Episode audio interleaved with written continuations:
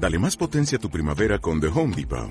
Obtén una potencia similar a la de la gasolina para podar, recortar y soplar con el sistema OnePlus de 18 voltios de Ryobi desde solo 89 dólares. Potencia para podar un tercio de un acre con una carga.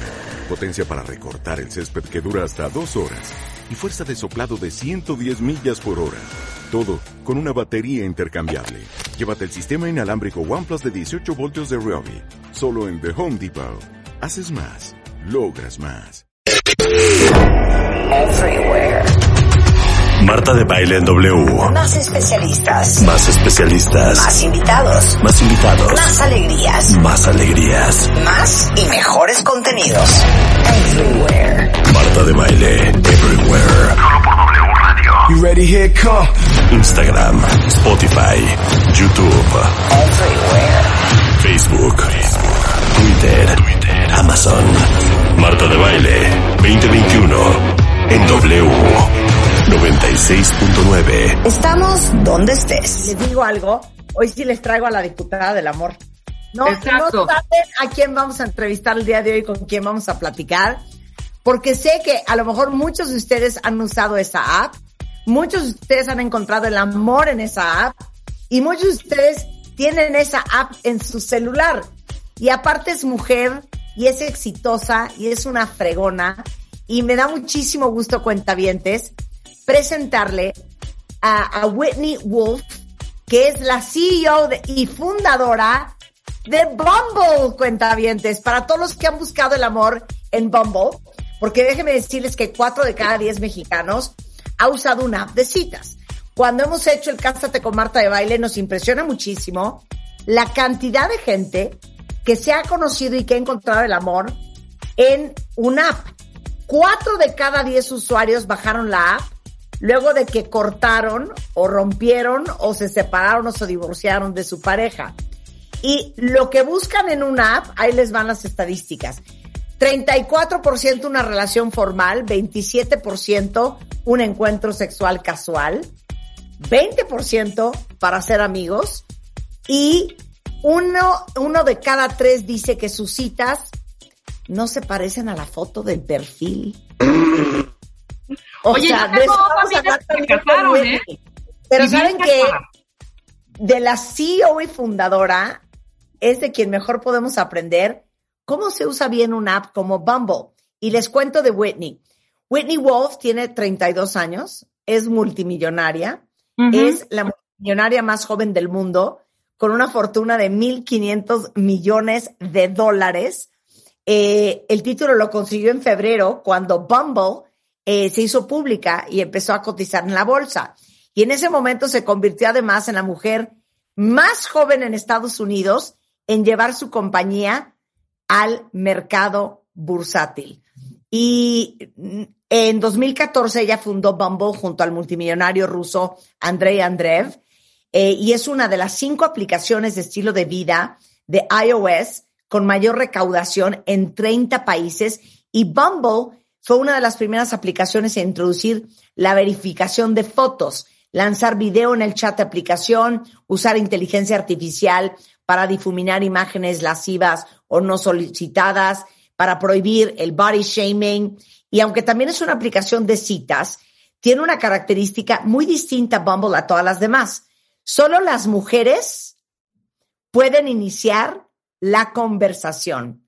Y ahorita nos va a eh, platicar todo eh, Whitney sobre cómo la fundó, sobre el mercado del amor, de su lado empresarial, pero también que nos dé tips de cómo se tiene éxito en Bumble.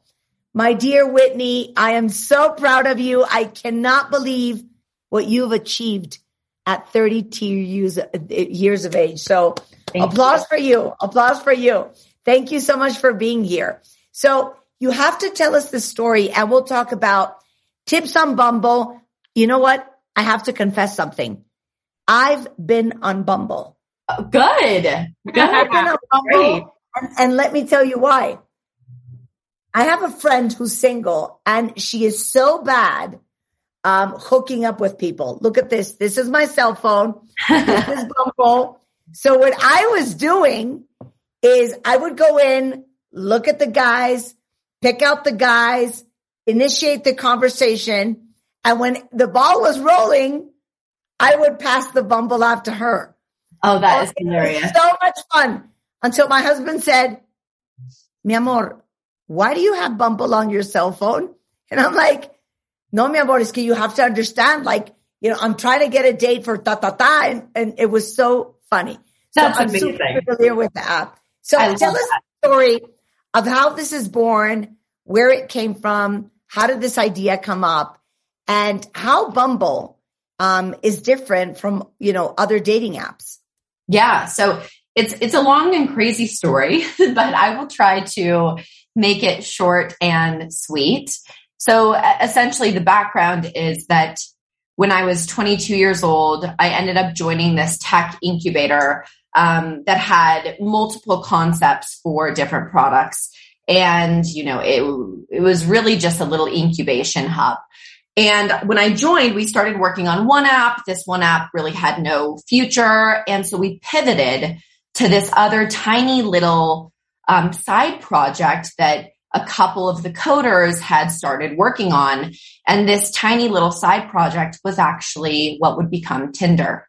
So I, uh, very on, very early on, you know, even before it was named Tinder, before it had all of the, all of the characteristics that it has today, started thinking, how can I go and get all of my old college friends to use this product? Surely they would love it because college kids, you know, they wait until Tuesday, Thursday, Friday, and Saturday night to go out to the bars to meet each other. But what if you could bypass the bars? What if you could meet each other during class? While you're sitting in your dorm, while you're walking campus, like what if you could see all the people that go to the bars during the day, any time of the day? So I flew back to my alma mater. I had just graduated, you know, a year or two prior and basically showed up with nothing. I had a couple t-shirts that said, don't ask for my number, find me on Tinder. I put them on my sweet, uh, college girlfriends that were still in school. We went out to the bars. They would buy guys drinks, this whole thing, right? Trying to figure out how to digitize this social dating scene. You know, the next day I printed all these flyers and put probably thousands of flyers all over the campus with a photo of one of my guy friends in one Tinder screen and a photo of one of my girlfriends on the other Tinder screen and said, find out who likes you on campus. And so I was having all these college kids paying them 20 bucks to go distribute these flyers everywhere, put them under dorm doors, put them in classrooms everywhere, everywhere. Next thing you know, we have, you know, hundreds of, of active Tinder users on this campus and it just kind of gets going, right? Same thing is happening in LA. Same thing is happening in Utah, these other colleges that we're seating them at. And so that's the beginning of Tinder. Well, fast forward, uh, throughout. The so let me say that in Spanish. So let me tell that part of the story okay. in Spanish. Okay. Dice Whitney que estas historias son impresionantes porque te das cuenta que la gente que acaba siendo muy exitosa en su gran mayoría ya pintaba desde muy joven. Eh, Whitney tenía 22 años y trabajaba en una incubadora de tecnología. Y entonces estaban explorando diferentes proyectos, diferentes aplicaciones, nada estaba jalando y había ahí un proyectillo paralelo eh, que estaba en esta incubadora y ese proyectito se llamaba Tinder, cuentavientes, que sé que muchos de ustedes han estado en Tinder. Entonces, Tinder suponía ser una aplicación, este, todavía no tenían exactamente claro qué iban a hacer con ella. Y de repente Whitney se puso a pensar, a ver, normalmente la gente joven se espera el miércoles, jueves, viernes, sábado para ir a un bar, a una discoteca y pues conocer a gente, ¿no? Y dijo ella, ¿qué pasaría si pudieras conocer gente, la misma gente que te acabas encontrando en los bares el fin de semana, a cualquier hora del día? Cuando estás en el colegio, cuando estás comiendo, en la tarde. Y entonces se regresó eh, a, donde ella vivía y dijo, voy a hacer un experimento. Y entonces empezó a imprimir folletitos que empezó a repartir a manera de experimento en eh, una universidad en Estados Unidos y literal agarró a chavos, les pagaba 20 dólares y les decía, tú ve a repartir estos flyers este, y mételos abajo de las puertas, dáselos a los chavos en campus. Y de repente empezó a ver cómo iba creciendo la app y cómo de repente eh, la gente se empezaba a conectar. Eh, una vez que eso pasó con Tinder y en esa parte de la historia vamos, vamos a ver qué sucedió y cómo es que nace Bumble. Okay, so after all this, this happens and then what? So then the next part of the story is a little bit complicated because we are starting to grow like a weed. And you have to remember this is this is 2012 and Instagram has been purchased for a billion dollars a couple of years before. I want to say maybe 2011. So this explosion of social tech, right? And the whole world is now really paying attention to mobile applications and what the future of digital is. And so here we are, these young, you know, these young ambitious kids, more or less, um, with this hyper growth product on our hands. It's just growing like a weed. But as it grows like a weed, something interesting happens. We hear from countless men that they love the experience and countless women that they hate it. And all of a sudden, these accounts start popping up saying, no, it's called Tinder nightmares or it's called Tinder abuse or whatever it's called, right? I'm just, I, I can't remember the specifics. And women are just being harassed on this product and they're being harassed on the internet, not just Tinder. They're being harassed everywhere. This is a but real then, it's, it's very interesting. This is very interesting because yes, to this day, Tinder is much more masculine. So I would love to understand how that happened in such an organic manner that it started becoming an app for men and not a comfortable app for women. How did that happen? So, you know, the product itself, the actual, the actual user interface, uh, was designed by men, right? Uh, it was, I did not design this product. Yeah. I was there from the very beginning, which is how I gained my role and right as co-founder. And I was integral mm-hmm. in the launch of it, the marketing of it, which when you have a product like this, it's equally important and equally as uh, imperative the product yeah. and the marketing. Because if you have a great product and it never gets any use, it's dead. If you have a terrible product and it's marketed very well, it's dead. You need the match. So, you know, the product was designed with the male experience in mind. And so fast forward, I leave the company in 2014. Now jump ahead a little bit. When I leave the company, my exit is extremely public. It's publicized very widely, very widely. And you have to remember, I'm a 24 year old girl from Salt Lake City, Utah. I'm not famous. I'm not, you know, some celebrity. I have no idea what the world of showing up in the newspaper is like. Mm-hmm. And all of a sudden I'm out of this company I helped build. It was blood, sweat and tears. It was 24 hours a day for over two years. And then I'm just gone. And the company continues on this rocket ship and I'm plastered all over the media as a, as in, ways that was not so nice. Right.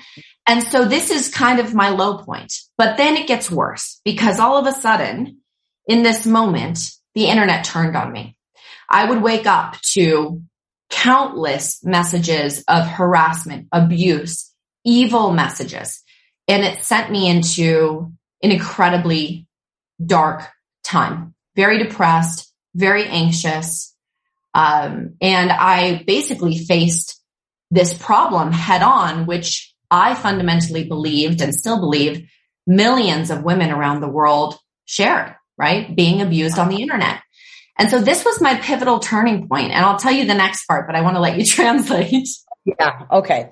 Entonces dice que empieza Tinder a crecer cuentavientes. Bueno, o sea, de verdad como maleza. O sea, era un crecimiento exponencial impresionante. Pero se dan cuenta que empiezan a aparecer todos estos sitios hablando de la horrenda experiencia que es Tinder para mujeres. se acaba volviendo una aplicación mucho más masculina. Y entonces le pregunto yo, que es muy chistoso, pero no estarían ustedes de acuerdo conmigo, que un gran porcentaje de la gente que hoy usa Tinder sí son hombres.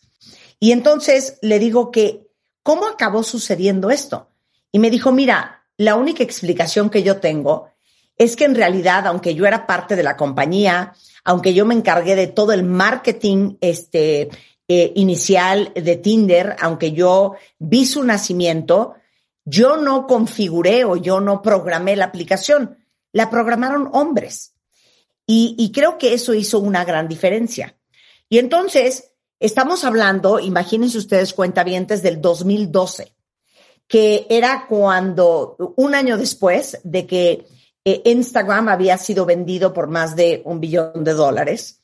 Y entonces había como este gran boom de las aplicaciones y un gran interés del mundo entero por entender cómo iba a ser el futuro de eh, las redes sociales. Entonces, ahora sí que en esa ola es que crece eh, de esta manera Tinder. Pero en el 2014, Whitney se va de la compañía. Y dice ella, oye, yo soy una chava de Salt Lake City, eh, no soy famosa, no soy una celebridad y de repente me encuentro con que estoy en todos los periódicos. Mi salida de esta compañía fue súper pública eh, y, con, un, eh, con un acoso de todo tipo en redes sociales que dice, la hundió en una depresión espantosa porque salía en todos lados, decían cosas horrendas de ella, eh, y que fue sumamente, de verdad, sumamente dura esa época y estuvo muy deprimida. Y, y lo que yo quiero entender ahorita de ella es que cómo este tipo de personas le dan vuelta a esos momentos tan complicados y de crisis para convertirse en lo que Whitney es hoy. Okay, so I got that nailed down. And now I want to understand the second part, and especially because we've all gone, you know, in different periods of our lives for different reasons, all of us, you know, very critical situations or, um, very depressive stages. And I also want to understand how somebody who is highly successful as you, you know, turned around that very difficult moment and ended up being who you are today. So shoot, darling. Yeah, sure. So, you know, if it's actually quite it is quite crazy to think about mentally where I was at 24 years old. I really thought my life was over at 24 years old, right? Yeah. I'd lost all my credibility. The, the world turned on me, even my network, right? I would have mm-hmm. certain friends didn't want to talk to me. I, I had this like mark on me, right? And I felt, I felt so terrible. I felt so low. And I was just getting hate all day long on the internet from strangers and even certain journalists were making fun of me on the internet and having dialogue about me. And it was an incredibly exposing moment. And. I was really at the bottom. I mean, I was, I was devastated. And then this thing happened to me where I had maybe what you could call somewhat of a self-reflective epiphany moment yeah. where I thought, I need to pick myself up off the floor. This is bigger than me. This is not about me. This is about society. This is about how we treat our girls and women. And this is what the internet is doing to the world. And there's something broken here. There's something broken in relationships. I've watched this unfold. There is something broken on the internet where people lose all accountability and they have no concept of treating others the same way that they're expected to treat them in real life. If you walk into a mall or a grocery store or a restaurant, you cannot call a woman 20 atrocious names without getting taken out in handcuffs, right? There is accountability. But the internet is just this dark place with no rules. So I kind of started having this creative moment where I said, I'm going to go fix this. I'm going to go change this. I'm going to build something that is going to build accountability and kindness into social media. And so that's where the wheels started turning. And I came up with this concept literally in my pajamas because I was so depressed and didn't want to do anything called Merci. And the concept was essentially the first girls room on the internet where we could change the way young women would treat each other online. It was a place, it was a women's only social network where women would go there and they would be treated with kindness. And the way the product was going to work was the only way you could communicate was in compliments. And my theory was when you hold the door open for someone and you say, have a good day and you smile, that's contagious, right? how can we engineer contagious goodness into the internet? And so that's where I started brainstorming and working on this girls only social network, all rooted in kindness, accountability, good behavior. And my, my theory was if we can get young women and women in general to treat each other better, then maybe we can invite men into the equation and get men to treat each other and women better. So right then, you know, I got going. We started I started asking um, a team to get together and had someone start wireframing it and thinking about the branding and started really, you know, building out this future of this business, which I knew how to do coming out of my prior experience. And then something interesting happened. So we can pause there and you can translate, or I can keep going as you wish. No, darling, give me a break. Give me a break. Let, let, let me summarize that. Okay, entonces dice, entonces ubiquen, tenía 24 años en una depresión infernal, sintiendo que mi vida se acabó, porque todo el día me bombardeaban en redes sociales unas cosas horrendas. Y creo que esto, a lo mejor en, otra medida, eh, le ha pasado a muchas mujeres en el mundo laboral. Entonces, de repente tuve como un momento de revelación y dije, a ver, me tengo que recoger, levantar eh, reestructurar y darme cuenta que esto es mucho más grande que yo y que esto, aunque me siento fatal, no se trata de mí. Y esto es algo que hemos hablado mucho cuando hablamos de emprendedores, que al final la misión es más grande que uno cuando te das cuenta que tu proyecto se trata más de los demás que de ti mismo. Entonces dice, me di cuenta que esto era un servicio social, que yo tenía que hacer algo por los demás. Y este es el movimiento, ¿me entiendes? estábamos en un movimiento Me Too, todo lo que estaba pasando, todo lo que se estaba hablando de las mujeres y del abuso. Y la verdad es que el Internet es un lugar oscuro, eh, de repente muy hostil, en donde, pues la verdad es que hay muy pocas reglas. Y cualquiera le puede decir horrores a cualquiera y no pasa nada. Y cualquier hombre le puede decir horrores a una mujer y no pasa nada. Entonces dijo, ¿y si creo una red social, como un club social online, eh, solo para mujeres, en donde todo sea a través de, de, decirse cosas bonitas, de, de aprender a ejercer la, la compasión y el cariño y, y la amorosidad? a lo mejor esto sería una buena idea. Entonces, dijo, lo que yo necesito lograr es ese efecto de cuando, por ejemplo, alguien te abre la puerta y le dices, muchísimas gracias, ten un lindo día, eso es contagioso. Entonces, ¿cómo puedo contagiar bondad en redes sociales?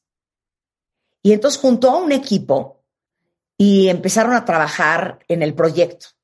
Y hasta ahí vamos. Okay, got it.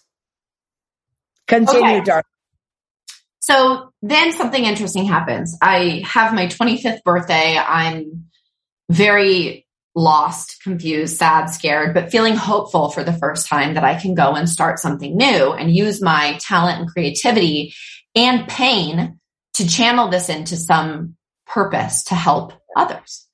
And then I get an email mm-hmm. and I receive an email from this man I had met while I had been at Tinder. Um, and his name is Andre Andreev. And he is the founder of a European dating site, which I am now the CEO of, which is called Badoo. Mm-hmm. And he was kind of this, um, he was kind of this like mystical creature in the dating, in the dating world because everyone knew of him, but no one really knew him. And mm-hmm. everyone had a lot of respect for him because what he had built was quite impressive. So anyway, he emailed me and he basically said, you know, I'm so sorry to, to read about what's happened and I'm here for you. Uh, I'd love to meet with you. I, I'd like to work together. And I basically ignored him, right? Then another email. And eventually I can't remember what led me to actually respond. Um, and I went to London to meet with him. And we sat down and he said, I want to hire you to be the CMO of my company, Badoo. I want you to do what you did to Tinder for my company. And I said, well, very respectfully, no, I'm, I'm not for hire. Um, I'm also devastated and depressed. Can you not see? But no, I will never work for somebody ever again. Like absolutely not part of my future.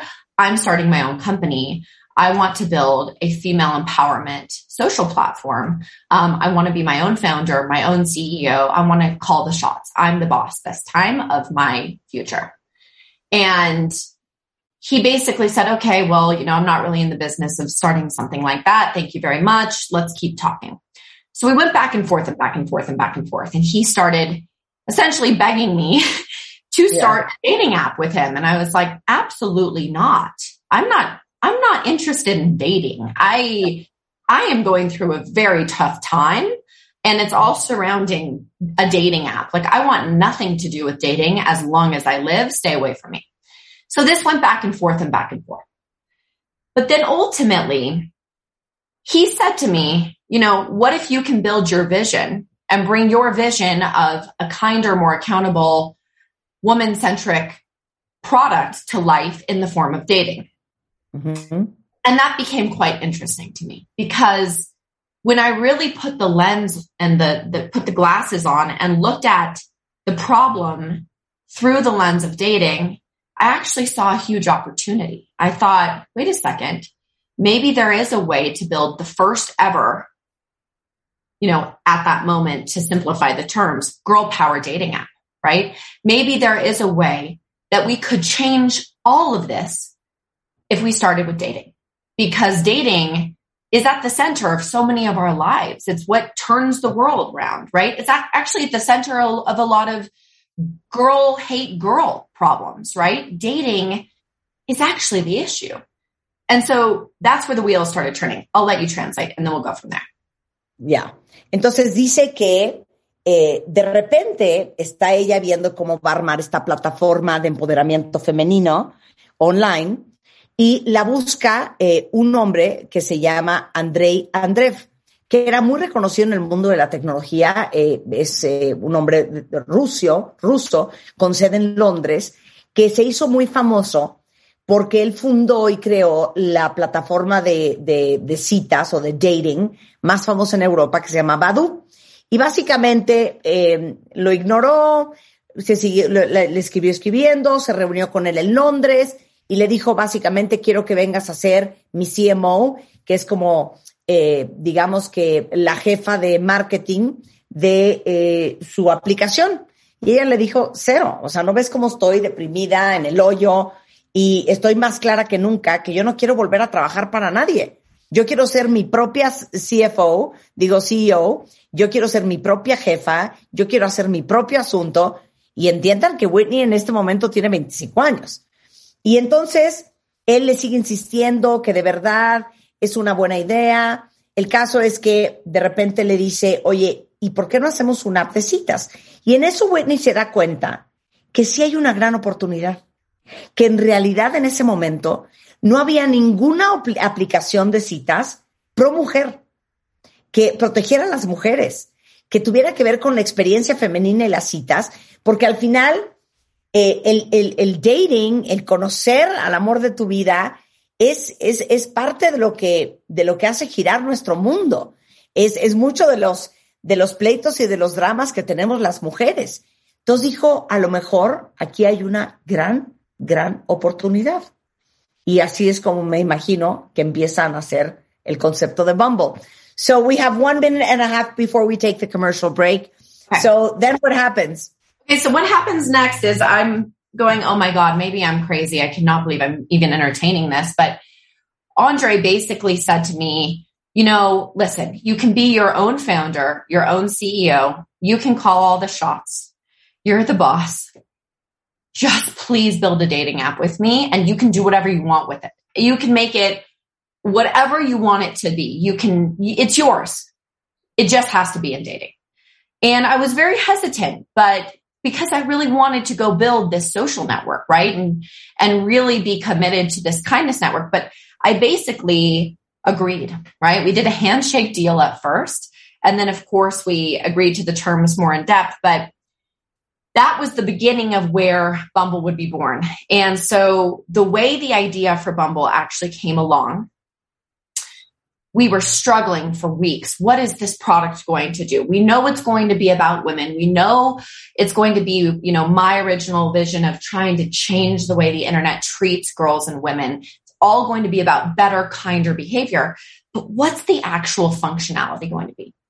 And then that's when it hit me.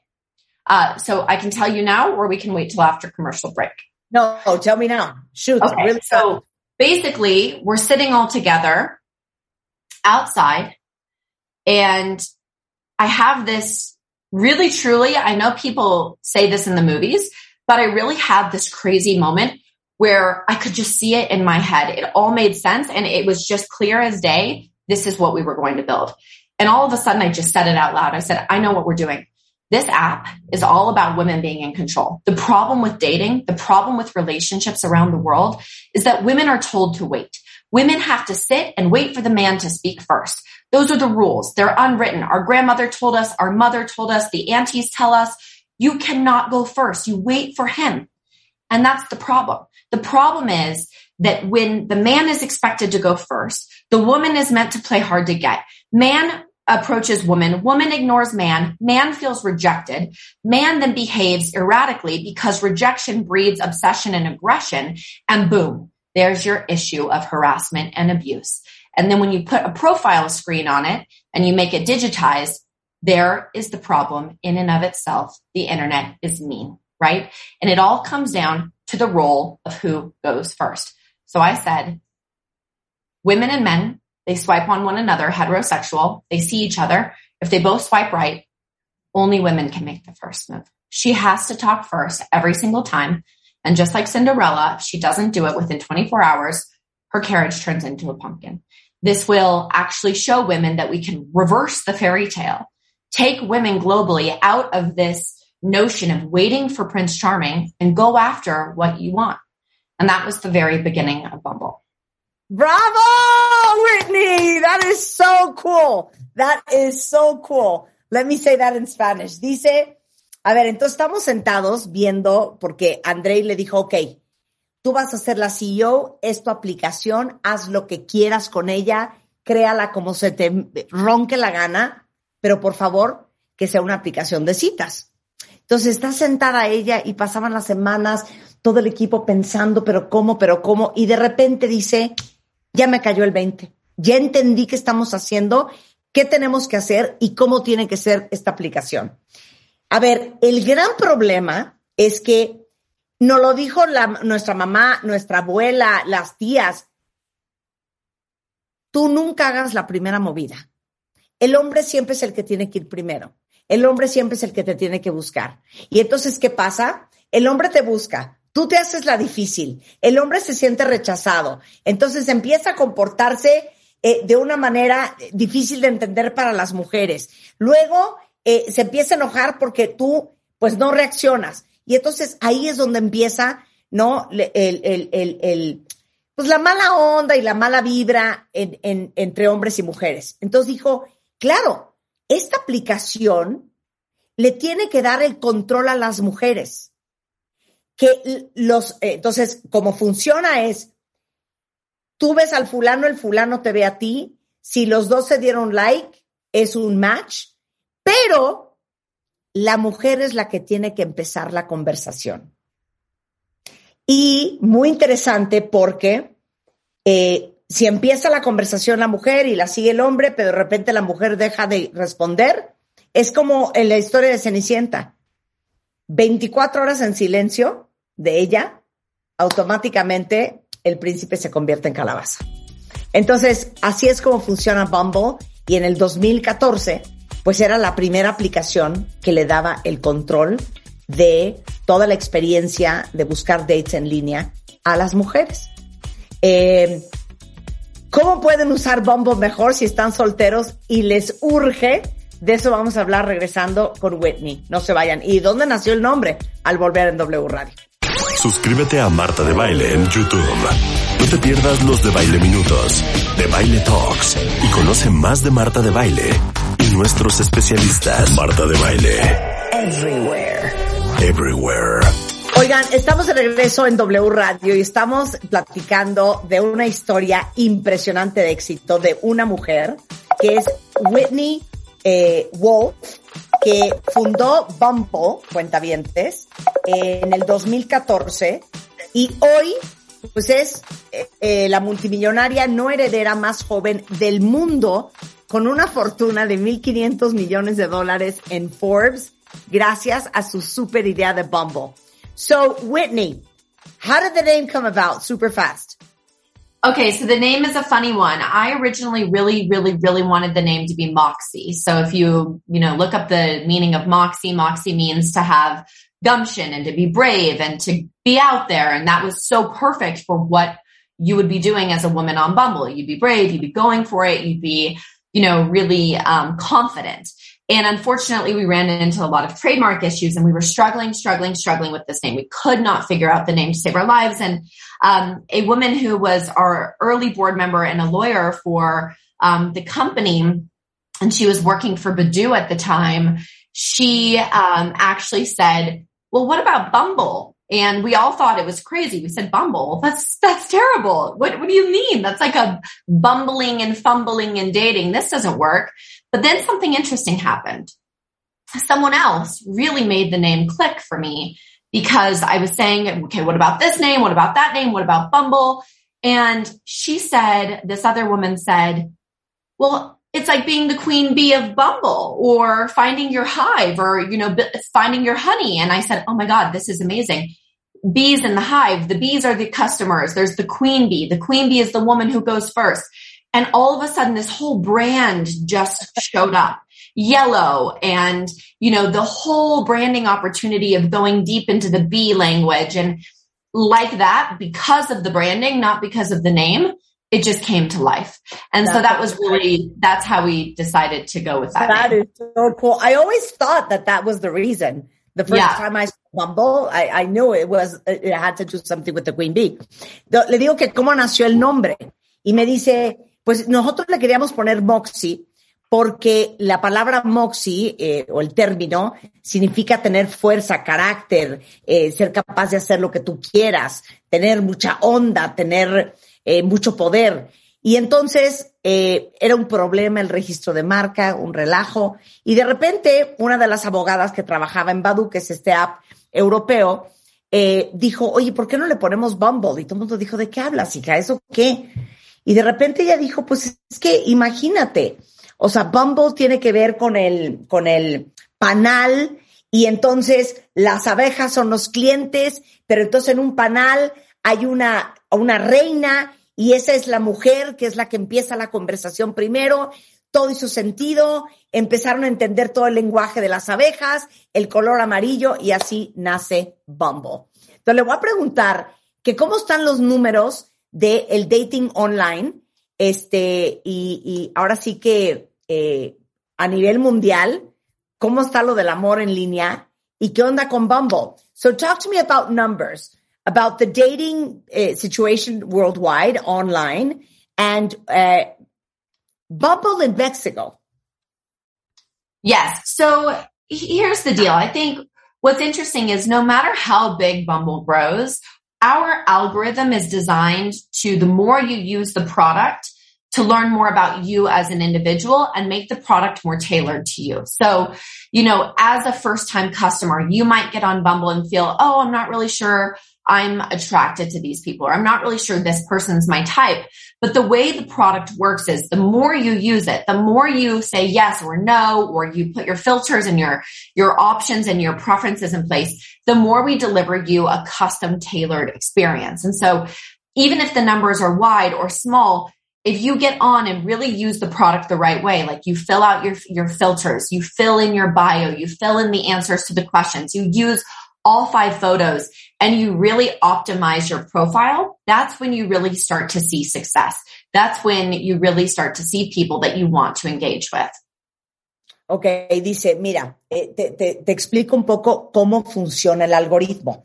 Para todos los que nos están escuchando que dicen que entraron a Bumble pero ya no lo volvieron a usar nunca, eh, entre más lo usas, eh, el algoritmo puede empezar a leerte y empezar a entender tus preferencias y empezar a enseñarte gente que es más afín a ti. Entonces, entre más lo uses, Bumble te conoce más y te va a enseñar gente mucho más afín a ti y de tu gusto, de lo que estés buscando. Dice, es súper importante que llenes bien tu biografía, pongan atención cuentavientes, que pongan bien sus filtros, que suban, porque te piden eh, cinco fotos, entonces que suban las cinco fotos, no solamente una, y que lo usen muy seguido porque así los, los va a empezar, los va a empezar a leer mucho mejor.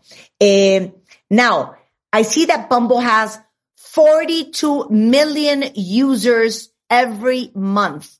It is available in 150 countries and it has 1.7, eh, 1.7 mil millones de mujeres han dado el primer paso en Bumble. 1.7 thousand million women have said, you know, have started a conversation uh, on Bumble. Más o menos así. Yeah, so we're approaching, we're getting close to 2 billion first moves. So if you think about that, this is pretty crazy. If I'm sitting there in 2014 and say, let's start a company and build a product where women have to talk first, you can imagine everyone around me thought I was crazy, right? With the exception of a couple supportive people. My husband. Andre, there was a couple people that believed in it, but really everyone was like, what? No, women don't talk first. Why would you ever start a product where nothing's going to happen? So to fast forward just a few years and to have almost 2 billion times that a woman's spoken first, this is a metric we're super proud of. We're really, really excited by this. And every time a woman makes the first move, she's really pushing society in a way that we were trained never to do. I don't know. Do you have this in Mexico where if you go to a restaurant or a bar, you're really not meant to approach the man first? Is this the rule? Never, ever, ever, never, ever, ever. You know, our, our grandmothers and mothers taught us that decent women don't do that. Yep, that's right. And what's interesting is like, it's backwards. It's actually not right. Why would we give away all of our power to that person before we even exactly. know them? Right. And I fundamentally believe if you're not even allowed to speak first, how can you ever command your equality and your respect with that person in a relationship. So I, I love to know though that even in 2021, almost 2022, this is still the way it works, right? Across Mexico. Exactly. Exactly. Dice, es increíble, pero claro, hemos llegado a un billón de mujeres que han dado el primer paso. Y esto es también reeducar a la sociedad, porque siempre nos dijeron las mamás y las abuelas y las tías consejeras que una mujer nunca da el primer paso. Eso no es de una mujer decente. Entonces, eh, ¿cómo vamos a buscar igualdad en una relación si no tenemos control? Desde el principio le tenemos que entregar todo nuestro poder a la otra persona, ¿no? Al hombre que tenemos enfrente. Y eso es parte de lo increíble que ha logrado Bumble. So, give us a few tips. Um, you already said about um, completing your bio, um, doing the filters, uh, uh, uploading at least five pictures, and what else? Yeah. So a few more tips are uh, to really use your profile, fill it in because the more you fill in your profile and the more you showcase yourself, the better chances are you will get more matches.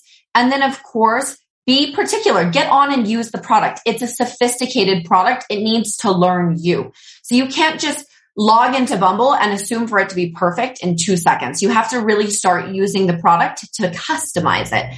And then also make the first move. Send the first message. Don't be nervous. We have all of these great features. And also another tip is before you meet someone in real life, use the video feature. Just do two minute video call with someone. Make sure that you actually feel that they are the way they look in their photos. And also another tip is you get better matches if you photo verify yourself. So the photo verification takes just like 40 seconds to a minute and it really helps you drive high quality matches. Fantastic. Dice, dice Whitney. aparte de que llenen su bio, que pongan los filtros como Dios manda, es una aplicación muy sofisticada y de verdad, entre más trabajen con ella, mejor los va a leer y mejores candidatos les van a aventar. Hagan la primera movida, no les dé pena. Muy importante, eh, antes de conocer al fulano en persona, eh, fíjense que Bumble fue el primero en lanzar videochat en la aplicación. Aunque se hablen con el fulano dos minutitos en video, por lo menos para cotejar que es, igual que en la foto. Verifiquen su foto, que es otra de las, eh, de las herramientas que introdujo por primera vez eh, en el mundo de los apps Bumble, para que la persona pueda saber que neta, neta, neta, si eres así en la vida real y úsenla mucho porque así los va a conocer mejor y en nombre de Dios encuentran el amor a través de Bumble. Whitney, it is always our pleasure to celebrate strong, strong, empowered, um, successful women on the show. Thank you so much for sharing your story. It is so motivating, so um, educating, and the fact that you never gave up, and no matter you know the external pressure that you had outside. You always believed in yourself. Even when you didn't, you always kept pushing. And this is the result. Thank you so much. Thank you for having me. It's such an honor. Really, truly. Thank you. And I love, I, I know you love Mexico City, so come soon. I will. I look forward to meeting you in person. Thank you. Send you a big kiss. Thank you for sharing your story. Thank you. Thank you. Take care. No, les digo que esta mujer es, está muy piguda. O sea, ya oyeron la historia, empezó a los 22 años eh, cuando nadie iba a creer en ella, cuando luego le fue fatal, siguió creyendo en ella a pesar de todo y volverse a levantar. Y hoy, Whitney Wolf, de 32 años, es la multimillonaria más joven del mundo con una fortuna de 1.500 millones de dólares según la revista Forbes. Y si están solteros, métanse a Bumble ahorita. Ahora sí que encontrar el amor es una chamba. Pónganse a chambear cuentavientes. Regresando del corte, va a estar con nosotros Fernando Suinaga. Vamos a hablar de la Cruz Roja. Él es presidente nacional de la Cruz Roja Mexicana. Y hoy es Día Mundial de la Prevención del Suicidio. Y vamos a hablar del tema. Eh, vamos a tener un par de testimonios. Y vale mucho la pena que hablemos de esto porque es literal una epidemia eh, y un gran problema de salud en México al regresar. ¿Olvidaste tu ID de cuenta viente? Uh, right. Recupéralo en martadebaile.com y participa en todas nuestras alegrías. Marta de Baile en W. Estamos. ¿Dónde estés?